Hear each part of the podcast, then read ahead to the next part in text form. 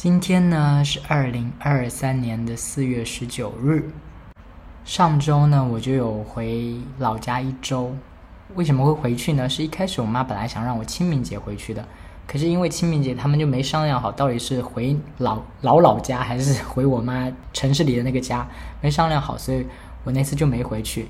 那次我妈是跟我说她辞职了，然后说刚好有时间我就可以回去。我一开始想的是说我妈。为什么辞职了？我们还在之前找到这个工作，好像还挺满意的，怎么就辞职了？我想象中是不是他在工作的时候跟一些同事或者跟上级发生了一些冲突不愉快，然后他辞职了？我想说他可能心里有很多委屈，需要有人陪伴等等的，所以才会主动问我说要不要回去。所以，即便清明节我没回去，我还是选择就是清明节之后的一周，也就是上周，我还是回去了。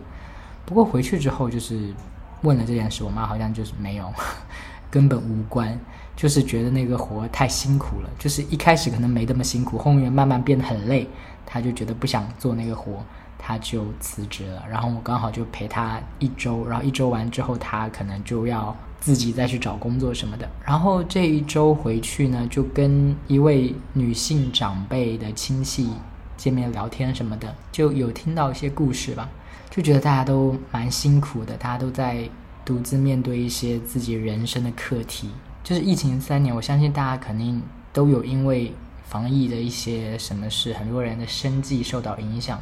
我那位女性长辈，她就是很明显的那种状态，她之前。开了一家店，反正也是借钱来开的，但是因为疫情的关系，可能一开始没有疫情的时候还不错，是不是？但是因为疫情的关系，时不时就要关店呐，是不是就没人呐？后来那个店就是越来越做不下去了。本来他还是相当于店长那种老板娘的那种感觉，现在就是自己去肯德基打小时工。我不知道，我总觉得这种身份上的落差，即便作为我一个旁观者，我都会觉得。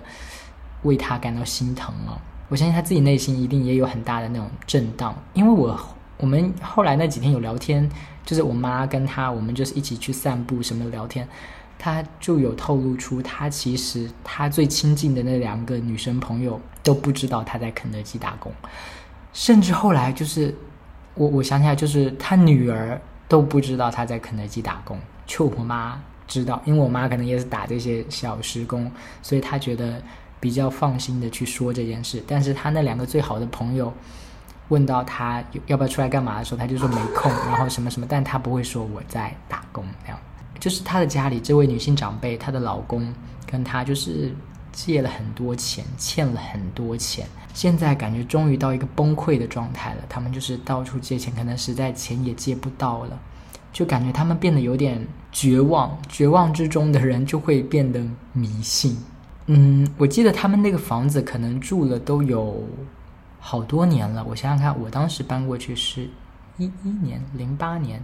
嗯，然后他那个房子也差不多在那个时候就住了很久很久了，差不多至少十年嘛。然后这一次我去他家，就看到他在他们进门的那个地方装了一个类似屏风的挡着的东西。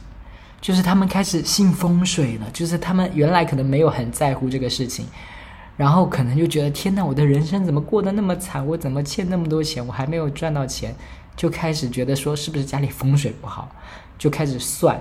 我我我不知道那个过程，但是我看到那个就猜他们应该就是算嘛，就是算说哦，原来进门的正门直接对着卧室的门不可以之类的，于是他们就在淘宝上买了这么一个玻璃平挡的东西。挡在那个地方，我不知道他们有没有请师傅什么的，就就是或者他们自己去网上搜罗来的知识啊，觉得在这样做风水会比较好一点。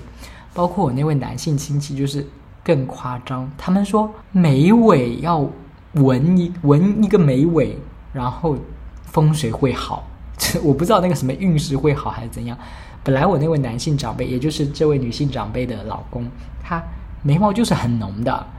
可是他们，我不知道他们就是听了哪里的说法，说要闻一下眉眉毛尾巴的某个地方纹成什么样的会对运势风水比较好。于是那个男性长辈就去纹眉了。我自己听，我觉得很荒唐，因为我完全不信这些东西的人，我不，我觉得没有人真的有数据证明这个因果是有关系的，就是，就是他有统计一千个人说，你开门的房门正对着卧室门，你一千个人里面有百分之五十一个人会倒倒霉，五百零一个人这样的风水都是倒霉的，然后四百九十九人没有倒霉，我就相信你这个数据是真的，但是没有这样的实验，对不对？我觉得很多人就是主观的，就是他可能。觉得自己倒霉，好倒霉，然后他就可以找原因，然后就发现，哎，我开门的正门跟我卧室的门是对的，然后就觉得啊，好像有道理。嗯，我觉得很多这种东西还是很主观的，我是不信啊，我是觉得你把数据摆在我面前，我就信。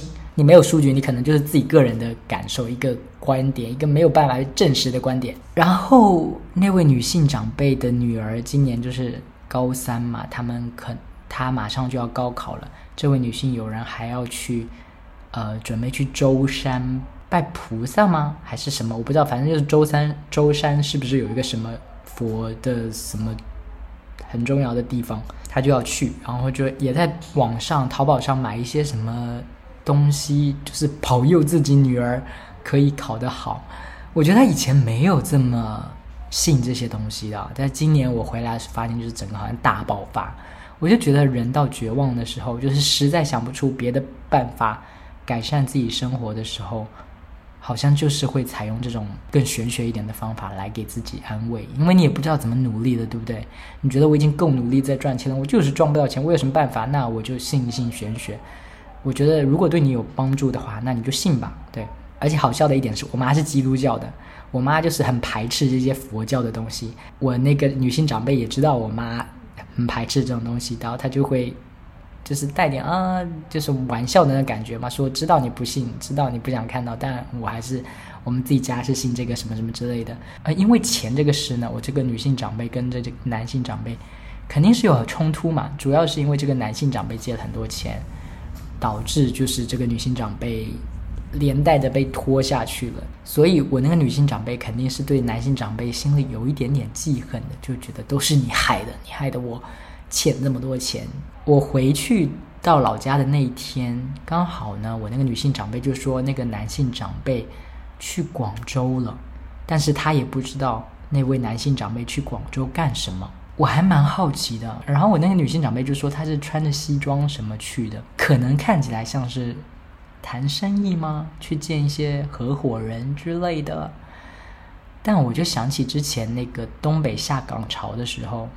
我听到的故事就是说，东北下岗潮的时候，很多人没有工作嘛，很多人养不起自己，就有老公骑着自行车载着老婆出去卖的。我就想说，这个故事会不会反过来啊？想说有没有那种家里遭受困难，然后男的去下海的呀？因为我那位男性友人长得还算是，就是他可能不是特别主流的。就是你说可以帅到像明星一样那种程度没有，但是应该在他们那个区域那个审美里面，他们同龄人里面，我那位男性长辈算是长得蛮优秀的，就是人家看到他会说：“哎呀，你老公怎么那么帅啊？你老公什么什么之类的啊？”那种。对对对，我妈在聊天的时候，就是我妈跟我那位女性长辈还有我一起聊天嘛，就聊到这个事情，我妈就会说：“他该不会是找到富婆了吧？”我不知道是不是他找到富婆包养他，然后给他钱呢？我觉得如果是真的也蛮好的，有没有？至少家里欠这么多钱，是有一个可以稍稍缓解一下。嗯，然后关于他们家还有一件事，我觉得蛮就是让我觉得哇哦的那种事情是什么？那天我到了那位女性长辈家里，我妈也在，我们就在那边聊天。我们去到他家之前，其实先去帮我那个女性长辈的女儿送去海马体拍了个照，然后在拍照的时候就有选衣服这个环节嘛。呃，海马体里面拍照会帮你化妆，然后你可以挑选里面的衣服。我那个女性长辈就挑中了一件衣服，那个她女儿呢也挑中了另外一件衣服。两个人的意见就是稍稍有一点不合，但是还是尊敬的说，她女儿就说：“如果你一定要我穿你喜欢的那件，我就穿那件。”他就对他女儿说：“如果你很喜欢你挑中的这件，那还是你这件，就是还算是有一点点小小的拉扯，但是没有很大的拉扯。最后还是按那位女性长辈的女儿喜欢的那套衣服拍的。我呢，可能就在聊天的时候提到这个事，我就说，嗯，我觉得这样挺好的，就是让他自己选嘛，这是很主观的东西，你就让他选他自己喜欢的，不然的话，过了多少年，他长大之后，他可能会怪你说啊，我当年就是想要另外一套，你都不让我选，然后会怪你这样子。我没想到这件事好像就戳中了我那位女性长辈的一个什么点，他就开始有点啜泣了，然后他就开始讲说。他压力很大的事情，哦，我当时还没想到，因为那位女性长辈的女儿跟我一起吃饭的时候，她有也会一直问我说：“你高三的时候压力大吗？你你你怎么样？怎么样？”我觉得还好啊，我觉得我说还好，我没有觉得特别怎么样。我不知道女儿这么问是因为她自己压力非常大。然后我那位女性长辈被我戳中之后呢，她就跟我分享了一件事，就是说她呃开车接她女儿放学，就是她女儿。放学之后可能还要送去一些补习机构什么的，所以我这位女性长辈就会在肯德基打完工之后呢，就载她去那些地方。有一次呢，我不知道是载她回家还是再去补习班哦，应该是在她回家，就是回家的路上，他们可能就聊，好像是我那位女性长辈就有点嫌说她女儿怎么没考好，然后她女儿就开始崩溃，就说啊，就是我垃圾了，我就做不好了，我就是怎样怎样怎样。就是以那种态度，好像他听他的描述，他女儿还蛮经常呈现这种状态的。然后我那位女性长辈也忍不了了，她就在车上，她开着车哦，好像在一个桥上什么之类的，她就听到她女儿说：“那好啊，那就是我垃圾，我就是做不到什么，我就是不够好。”然后我那位女性长辈就也生气了，她就说：“好啊，那都不要活了，那就去死啊！”然后她就说，她当时真的很想要开着车就往哪里撞上去，大家就是。一起死掉算了。他说他那个感觉就很灰暗，反正家里欠那么多钱，没有赚到钱，然后女儿成绩又考得不好，他就觉得人生到处都是灰暗的。但是他又会觉得对不起那些把钱借给他的人，就是很多人都把钱借给他，他就想说，那万一他要是死了，那这些钱怎么办？他就觉得很不负责任，他会觉得就觉得他辜负了那些人那么信赖他，把钱借给他，他就是觉得很灰暗，但又觉得。不可以这样做。然后那天就是在车里发生了这样的争吵嘛，就说那好啊，都不要活了，就一起去死好了。之后呢，我那位女性长辈就开车载着她女儿回到了他们小区嘛，因为她要去停车，所以她女儿就先上楼了。她女儿上楼之后，她就慢慢冷静下来，然后她就开始慌了，他就想说他女儿会不会做一些什么冲动的事，然后他就很害怕，然后他就赶紧往楼上跑。他就担心他女儿可能会跑去跳楼什么的，结果回来之后就发现他女儿在厕所门口扫着什么东西，扫着其实是玻璃片，就是大概是他女儿因为那个就是争吵，他女儿也崩溃嘛，就回到家里把那个厕所的玻璃门给踢烂了，然后玻璃就碎了一地，然后女儿就开始扫那个玻璃，然后我那位女性长辈就说她开始变得很注意了，她知道她女儿压力很大，就是她女儿虽然补了那么多习。但是她成绩真的没有很好，她大概的水平就在本科线那个水平，就是有可能能上本科，有可能上不了的那种。而他女儿又也很在意，就是说一定要上本科，不想上大专，好像。然后我那个女性长辈就是家里又没钱嘛，她就说如果你上本科的话，去上公立本科，如果你考得好的话，上公立本科那是 OK，那就没多少钱。但万一你要考得不好，你需要上私立本科的话，那就要花很多钱。然后他女儿又说，那不行的话，他就复读。但是复读也要花很多钱，因为这个女性长辈就是花了很多钱给她女儿补习。如果复读一年，也要花超多钱的补习的。总之就感觉好像哪里都哪个选项都不好，女儿又考得没有很好。最好的方式就是女儿考的超乎平常发挥的水平，就可以省下钱，然后又是一个大家满意的状态。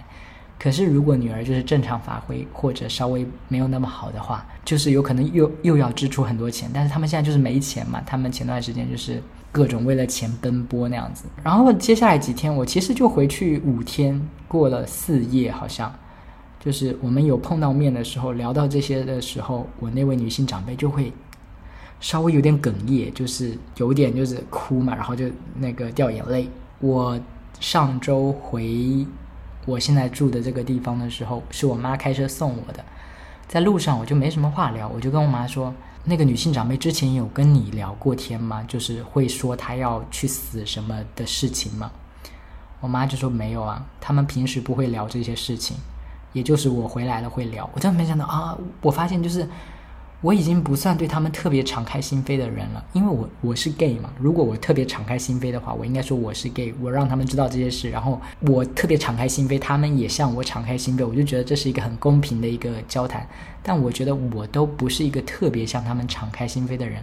而他们那些话还是只对我说，就是他们自己都不聊。诶，我想说，我妈跟他明明就住得很近，然后又是亲人的关系，明明就可以聊，可是我妈跟他都没聊。我本意跟我妈提这个事是想说，那个女性长辈会说自己要去死什么的，我妈平时要稍微就是照顾一下，就是帮她排解一下情绪的意思。而我妈就是一副没有很在意的感觉，我妈那个感觉就让我觉得。她心里也有台词，我妈可能就觉得说，不就想死吗？有谁没有啊？谁没想死的时候？有什么了不起的？因为我妈之前可能也因为类似的，因为钱的事情，就是整个也大崩溃，天天在家喝酒那种。我觉得我妈可能就会觉得，切，这有什么了不起的？不就想死吗？就觉得大家都好难哦。我记得那次我有稍微安慰她吧，我有跟那个女性长辈说。嗯，不要这样想，就是钱欠的就欠的，大不了就变成老赖嘛。很多人变成老赖也活得很好，然后很疫情三年，很多人都欠很多钱，这不是你自己一个人在面对的事，所以压力不要那么大。我不知道这个话有没有稍微安慰到他一点。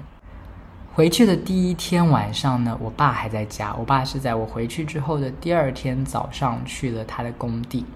然后回去第一天晚上呢，就有帮我爸解决一些数码产品的事情啊，帮他哎干嘛？反正就教他使用一些软件吧。然后我们一开始就是这样子，可是后来他突然间就突然间板起脸了，那种摆出一副我要教训你的那种攻击的状态，又问我说什么时候结婚？你都三十岁了，这这个问题。然后我就觉得，我以为我都已经讲通了，因为我记得去年还是什么时候，我们已经发生过这样的对话。就很认真的，他问我说：“你需要结婚的话，我帮你借钱什么什么之类的。如果你不想结婚的话，你以后可能会后悔。”巴拉巴拉巴拉巴拉，反正我就已经讲过了。我说，就是我结了，我也可能后悔啊。那我现在就是不想结，我当然按我现在的想法了。因为讲到后悔这个事，我发现我已经想得很明白了。